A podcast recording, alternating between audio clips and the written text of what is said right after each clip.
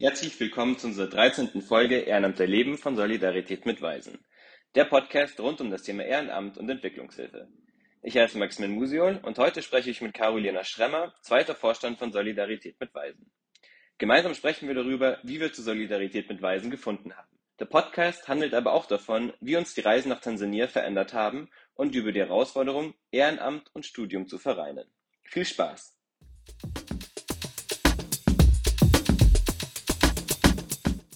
Ich freue mich sehr, heute Caroline Schremmer als Gast zu haben. Caro, du bist seit letztem Jahr mit Bernhard und mir im Vorstand von Solidarität mit Weisen. Ähm, vielen Dank, dass du dir die Zeit heute nimmst. Ja, sehr gerne. Schön, dass ich auch da sein darf, mal in unserem eigenen Podcast. Hm, ja, klar, Ehrengast. Zunächst wollte ich fragen, ich weiß es natürlich, aber wie bist du zum Verein gekommen? Wie bist du zu Solidarität mit Weisen gekommen? Was war dein erster Anknüpfungspunkt? Also, ich komme aus Großhadern, aus dem Stadtteil, in dem Solidarität mit Waisen gegründet wurde. Und ihr habt damals Werbung gemacht für Freiwillige, die mit nach Tansania kommen. Und ich hatte da oder war da kurz vor meinem Abi und wusste, dass ich in dem Juli Zeit haben werde und da noch kein Studium begonnen habe. Und dann habe ich die Chance genutzt und mich bei euch gemeldet und bin dann gemeinsam mit einem Freund noch aus der Schule mit euch mitgekommen. Super, genau. Eigentlich ganz witzig, weil es bei mir auch ein ähnlicher Zeitraum war, als ich nach Tansania für Solidarität mit Waisen gegangen bin. Ich hatte ja auch mein Abi gemacht, wollte noch nicht direkt anfangen zu studieren und mein Bruder war damals auch bei Solidarität mit Waisen und äh, dann hat sich die Möglichkeit einfach ergeben, ähm, runterzugehen für ein halbes Jahr und ähm, deswegen ja, also die Zeit nach dem Abitur, finde ich, ist eigentlich ähm, eine ganz gute Zeit, um äh, so ein, ist, ja, um sowas einfach für sich selber auszuprobieren. Manche machen ein freiwilliges soziales Jahr und ähm, bei dir war es jetzt einfach mal eine Reise auch nach Tansania, ne? Also ähm, Ja. finde ich super, dass du den Zeitraum genutzt hast, auf jeden Fall. Ja, das waren ja auch ähm, in Anführungszeichen nur zweieinhalb Wochen und deswegen auch ein sehr machbarer Zeitraum und irgendwie auch einer, in dem man sich dann traut, sowas zu machen. Ich weiß nicht, ob ich für sechs Monate, so wie du, ein halbes Jahr dann dort gewesen wäre oder dorthin geflogen wäre. Aber Ja, so in dem so Rahmen eine ich das begleitet, ja, genau, ich meine, genau, wenn man sich vielleicht sowas noch nicht zutraut, dann ist vielleicht so eine begleitete Reise eigentlich eine ganz gute Option. Ja, Genau. Ähm, wie fandest du denn deine erste Reise? Also, was waren so deine Eindrücke? Wie hat es dir gefallen, mit uns unten zu sein?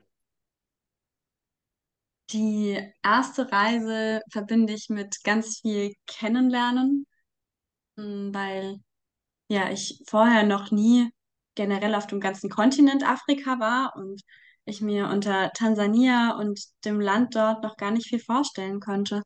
Und ich habe die Schwestern kennengelernt, mit denen wir vor Ort zusammenarbeiten. Ich habe die Schulen kennengelernt. Ich habe kennengelernt, wie Unterricht dort funktioniert, wie das Leben dort läuft, wie es dort aussieht, wie es dort riecht. Also einfach alles, alles war neu und alles haben wir kennengelernt. Und ähm, wir waren ja damals zusammen mit Claudia, einer Filmproduzentin vor Ort, und haben ihr bei ihrem Videoworkshop mit den Schneiderinnen geholfen.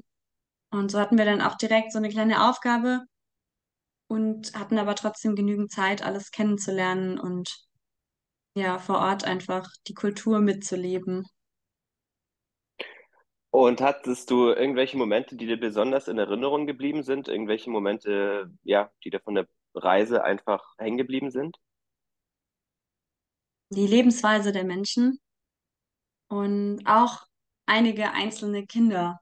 Also mich hat einfach sehr beeindruckt, wie vor allem Kinder dort mit Schicksalsschlägen umgehen und wie sie ihr Leben trotzdem weiter meistern und so viel positive Energie ausstrahlen und ja, einfach so lebensfroh sind. Und das ist mir von der ersten Reise, glaube ich, am allermeisten in Erinnerung geblieben.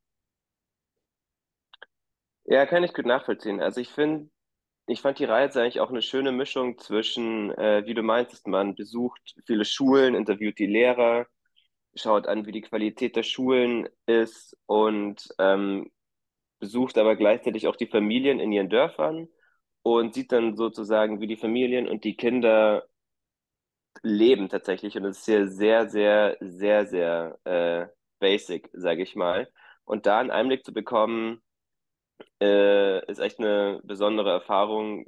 Und wenn man jetzt, sage ich mal, bis man 17 oder 18 war, war bei mir genauso noch nie wirklich in einem Entwicklungsland war und dann in Tans ja, es ist schon einfach super interessant, einfach mal so eine Erfahrung zu machen, weil man es bisher einfach überhaupt nicht in seiner Lebensrealität ähm, kennengelernt hat. Man kann zwar irgendwelche Dokumentationen anschauen, aber so wirklich emotional ähm, einordnen äh, kann man das, finde ich, erst bei einer Reise.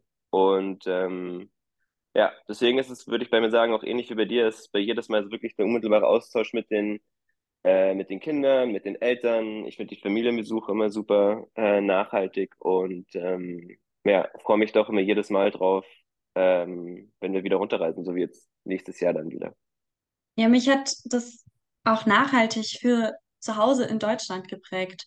Also nicht nur vor Ort, dass ich dort irgendwie alles aufgesaugt habe, was, was wir erlebt haben, sondern dass ich auch im Nachhinein, auch wenn wir nur zweieinhalb Wochen unten waren, eine Weile gebraucht habe, um mich wieder hundert Prozent einzugewöhnen in Deutschland. Also es ging irgendwie am ersten Abend schon mit, mit dem fließenden Wasser los, das einfach aus dem Wasserhahn kam und man brauchte zum Zähneputzen keine Plastikflasche mehr und geht aber dann weiter, wenn man in München in der U-Bahn sitzt und da, da sitzen Leute und regen sich auf, weil da ein Hund in der Ecke sitzt. Und das war für mich einfach so, so ganz weit weg, solche ja, First World Problems auf einmal zu sehen, nachdem ich direkt gerade aus Tansania kam. Und ich glaube, das begleitet mich auch noch heute. Einfach diese Sicht auf die Dinge, dass ich mir manchmal denke, naja, das ist jetzt vielleicht auch gerade gar nicht so wichtig, weil da gibt es andere Dinge, die sind viel wichtiger im Leben. Ja, auf jeden Fall. Die Erfahrung habe ich auch gemacht. Ich finde, ähm, teilweise nimmt diese Kontextualisierung bei mir ab, desto länger ich nicht mehr in Tansania war, sozusagen. Aber unmittelbar danach habe ich das schon auch sehr, sehr stark, dieses, ähm, okay, setz es mal in Kontext, es ist wirklich nicht so schlimm. Und ähm, hat sich auch sehr lange, auch, also insbesondere nachdem ich ein halbes Jahr in Tansania dann gelebt habe, hat es sehr, sehr lange nachgewirkt. Jetzt bei den Reisen ist es natürlich immer ein bisschen kürzer im Nachgang, aber trotzdem nach wie vor immer eine, eine super schöne und ähm, ja, nachhaltig prägende Erfahrung auf jeden Fall. Ja. Ähm, genau, also du hattest dann diese Reise äh, mit uns gemacht, zwei Wochen, und hast dich sozusagen weiter bei uns engagiert und dann bist du ja ähm, in den Vorstand äh, zu Bernhard und mir gekommen. Und zu dem Zeitpunkt hattest du oder tust du immer noch eigentlich ähm, studieren. Mhm. Und ähm, da wollte ich fragen, wie ähm, war das für dich? Also sowohl Ehrenamt, Vorstand und Studium sozusagen gleichzeitig zu machen. Also zunächst mal bin ich ja nicht direkt in den Vorstand gekommen, sondern ganz langsam in den Verein hineingewachsen. Wir haben angefangen mit so einem Reisevorstellungsabend, ähm, den wir bei uns in der Pfarrei damals gehalten haben und einfach so einen Tansania-Abend draus gemacht haben. Und circa ein Jahr nach der Reise habe ich dann mit unserem Social Media Team gemeinsam so eine Instagram-Post-Reihe gestartet, ein Jahr nach der Reise, was ist genau heute vor einem Jahr passiert. Und das haben wir dann diese zweieinhalb Wochen durchgezogen. Und so bin ich dann langsam ins Social Media Team reingewachsen und mittlerweile mache ich das mit der Anna gemeinsam. Und darüber hinaus kam ja dann erst die, die Vorstandsfrage und ob ich da ähm, mit einsteigen möchte. Und ja, am Anfang habe ich mich natürlich schon ein bisschen überrumpelt gefühlt und mich gefragt, ob ich das kann und ob ich der Aufgabe gewachsen bin. Du machst ja Ähm, auch schon, du hattest dich ja schon damals auch parallel mit bei vielen anderen ähm, Organisationen ehrenamtlich eingesetzt. Also es war sozusagen noch eine Sache, die bei dir noch zusätzlich on top gekommen ist. ja, also mein, mein Studium generell ist halt sehr vielseitig und geprägt von, von verschiedenen Projekten und ähm, Konzerten und deswegen war das für mich dann einfach noch so eine Sache mehr erstmal. Ähm, vielleicht bin ich aber deswegen auch organisieren und planen ganz gut gewohnt, schon von vorher, äh, einfach weil ich es vorher schon viel gemacht habe. Ähm, und deswegen war das ja einfach noch ein weiteres Ehrenamt. Ich habe sehr viel auch in der Pfarrei früher gemacht. Und genau, dann kam das irgendwie mit dazu. Und du hast mich dann ermutigt, das zu machen, weil du auch sehr jung in den Vorstand reingekommen bist und gesagt hast, du hast viele tolle Erfahrungen gemacht und ähm, ganz viel gelernt. Und ich muss sagen, es ist genau so. Also manchmal ist es natürlich überfordernd. Man macht viele Dinge, die man vorher noch nie gemacht hat. Ich fand total aufregend, das erste Mal irgendwie eine Mitgliederversammlung zu planen und dort auch zu präsentieren und unsere Klausuren zu planen und dort auch dort einfach, ja, irgendwie dann doch ähm, mehr Verantwortung zu haben, wie wenn man einfach nur so als Mitglied reinkommt und weiß, da ist schon alles vorbereitet und da hat sich jemand gekümmert, weil man jetzt eben selber eine der drei Personen ist, die sich kümmert. Und ich glaube, wir teilen uns das dabei ganz gut auf, weil wir alle aus ganz verschiedenen Richtungen kommen, verschiedene Kompetenzen haben. Und so ist das im ganzen Verein, aber auch im Vorstand. Deswegen finde ich, äh, klappt das sehr gut. Und wir helfen alle zusammen und jeder versteht, wenn ich mal was noch gar nie gemacht habe und erklärt es mir in Ruhe. Und ähm, dann, ja, glaube ich, sind wir ein gutes Team so. Auf jeden Fall. Also Bernhard und ich fanden es echt super, als du mit dazugekommen bist.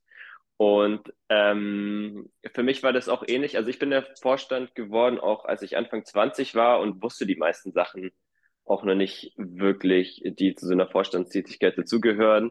Und dann, ja, wie du meintest, also jeder hatte seinen eigenen Hintergrund.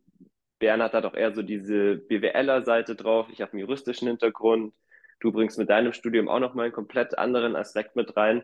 Und so hat man echt eine sehr schnelle Lernkurve auch.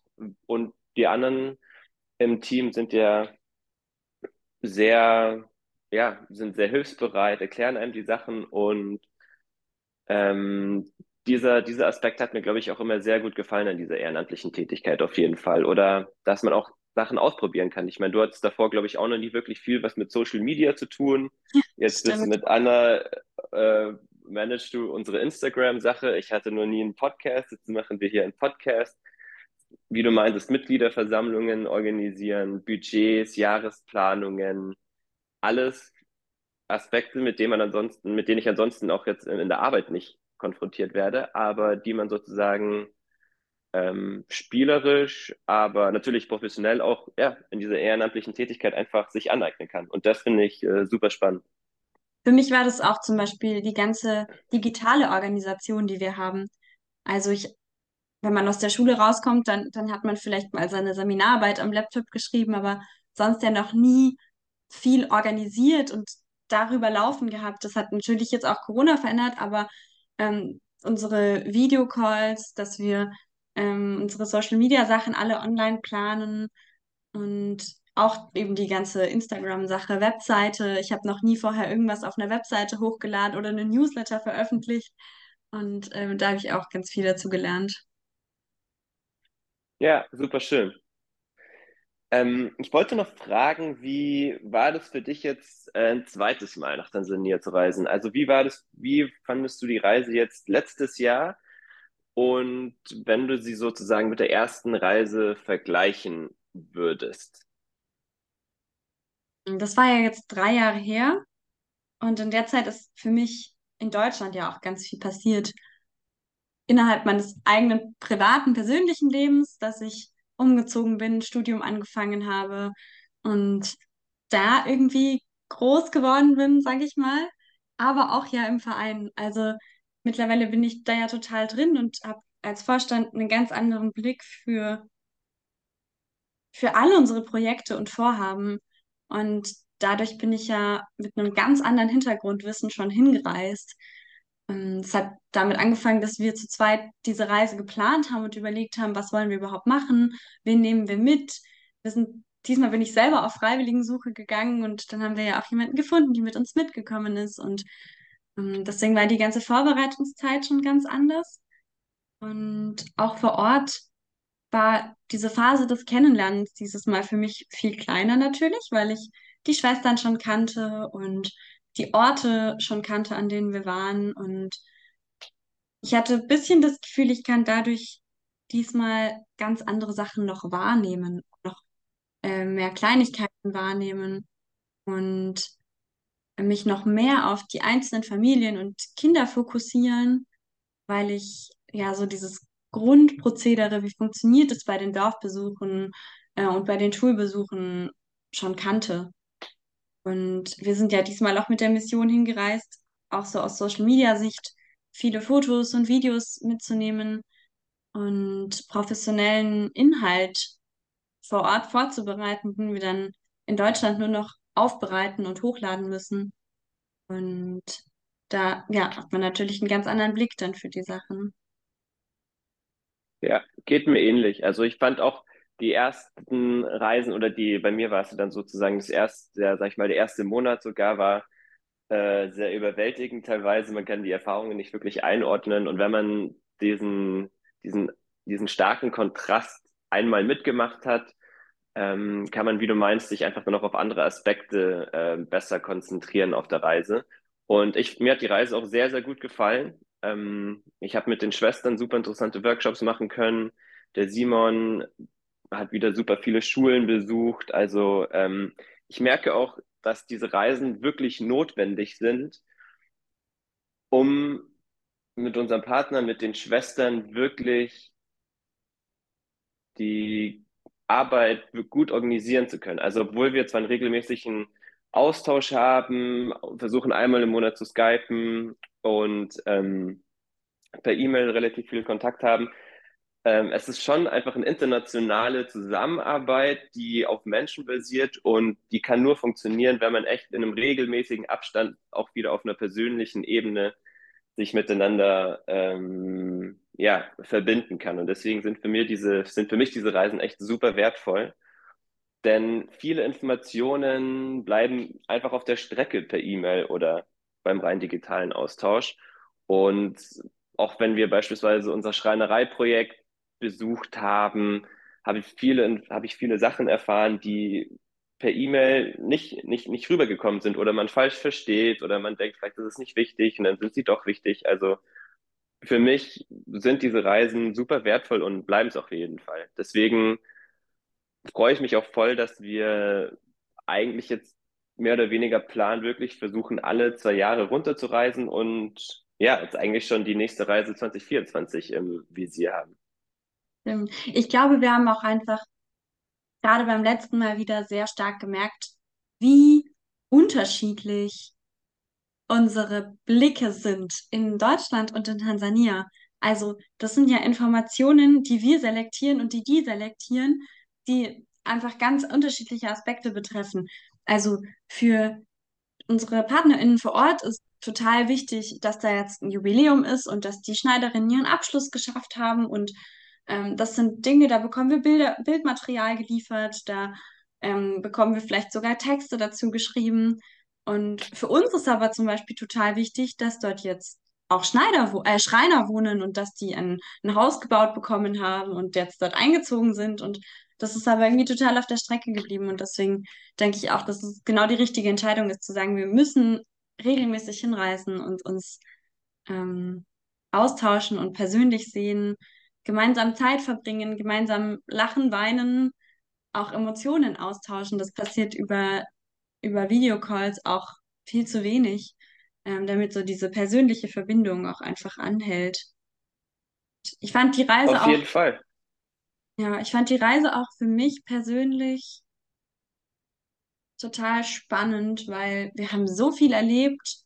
Es waren so viele Eindrücke, die auf uns eingeprasselt sind, aber trotzdem habe ich es als Zeit des Runterfahrens und Zeit der Ruhe wahrgenommen, weil man so weit weg war irgendwie von der eigenen Welt in Deutschland. Weiß ich, die Medienarmut, dass man einfach dort vielleicht gar keinen Empfang hat oder das WLAN stundenlang nicht funktioniert und man die Fotos jetzt halt eben nicht mehr schicken kann oder einfach dort nicht erreichbar ist und da einfach die Zeit anders läuft. Also ich finde immer, in, bei uns ist immer alles so durchgetaktet und wir streben irgendwie so dazu, alles auf die Minute pünktlich zu schaffen und ähm, unsere Deadlines alle einzuhalten. Das ist da halt anders. Und ein bisschen gemütlicher und ein bisschen gesetzter und es hat mir sehr, sehr gut getan. Ja, ich freue mich sehr auf die nächste Reise im nächsten Jahr. Ich mich auch, ich mich auch auf jeden Fall. Super, Caro. Hey, vielen Dank, ähm, dass du äh, dir heute die Zeit genommen hast. Ich fand es super Gerne. spannend und ähm, sehr, sehr gerne können wir, ich glaube, es wird nicht die letzte Folge sein, die wir zusammen aufgenommen haben. Und spätestens, glaube ich, äh, nach unserer Reise nächsten, nächsten Jahres ähm, können wir vielleicht auch nochmal so eine Follow-up-Folge machen. Äh, mir hat es auf jeden Fall super viel Spaß gemacht und ähm, ja, vielen Dank dir. Mir auch. Vielen Dank. Ich freue mich aufs nächste Mal. Super. Ich mich auch.